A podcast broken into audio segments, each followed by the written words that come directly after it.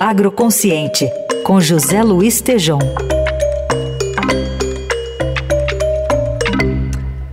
Hoje, Tejão traz uma entrevista que fez durante a Conferência Brasil-China, que ocorreu nesta semana em São Paulo, sobre os planos da biotecnologia e do mercado de carbono com a sustentabilidade. Bom dia, Tejão.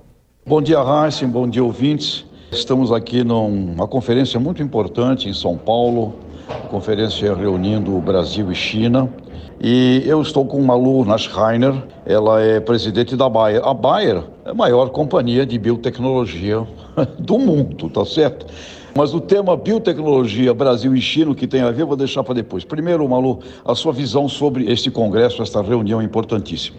Tejão, esse é um momento de alinhamento entre dois países que têm uma conexão muito grande, em diferentes pautas. Claro, puxando aqui para o nosso lado, para o lado da Bayer, a nossa divisão agrícola e a parceria que existe entre Brasil e China na pauta agrícola, ela é de extrema relevância. A China hoje é o principal comprador das commodities agrícolas do Brasil. Então, nós, como empresa que levamos inovação para o agricultor brasileiro, dentre elas a biotecnologia que você já citou, temos muito interesse em participar dessa discussão para que a gente possa cada vez mais trazer inovação para os agricultores e para que eles possam levar o produto final da sua produção para os grandes compradores, dentre eles a China. Então, temas tratados aqui de imensa importância para ambos os lados. Malu, uma coisa muito importante para o nosso ouvinte, né? Se a semente não for aprovada pelo consumidor, não será plantada pelo produtor, tá certo?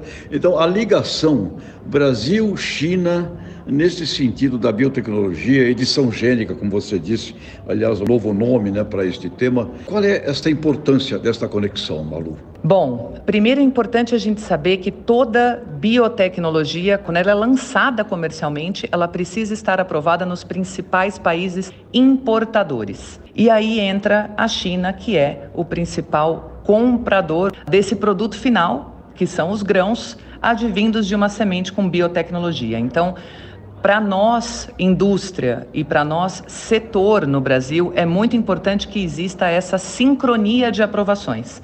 Para que o agricultor, no momento em que essa tecnologia esteja aprovada no Brasil e nos principais países importadores, ele possa usufruir dos benefícios desde uma maior produtividade, um melhor controle de pragas, plantas daninhas, a depender do que é a tecnologia que está por trás dessa biotecnologia. Então, o trabalho regulatório por trás de uma biotecnologia, ele envolve diferentes países o Brasil e os principais países importadores. Então, Malu, nós vamos ter que assistir uma velocidade muito maior, né? Nos níveis todos, porque a ciência que vocês trazem, e acho que vem uma revolução aí científica cada vez mais intensa. Nesse sentido, dois programas que você abordou, o Procarbono e o Procarbono Commodity dentro do tema todo aqui dessa reunião com Brasil-China, sustentabilidade. Qual a importância disso? Muito importante a gente lembrar do que você acabou de falar, Tejão, sustentabilidade. Cada vez mais a gente vai ser convidado a discutir o tema de produção e crescimento sustentável. E aí entram dois programas que nós temos. Um é o Procarbono, que nada mais é do que um programa onde nós levamos informação, conhecimento e também benefício para que os agricultores que adotem práticas de agricultura regenerativa, de agricultura sustentável, sejam beneficiados.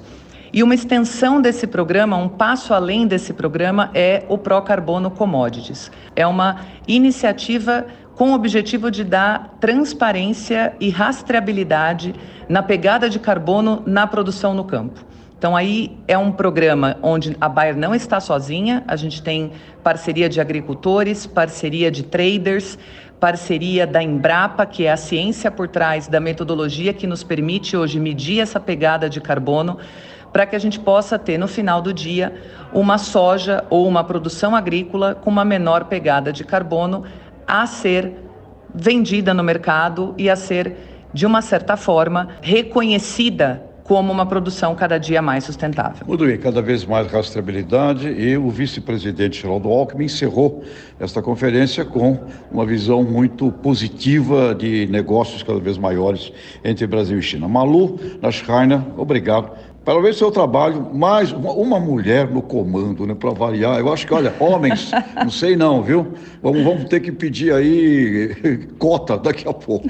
Sucesso, Malu, muito obrigado. Muito obrigada, Tejão. Como sempre, um prazer falar com você. Obrigado, um abraço.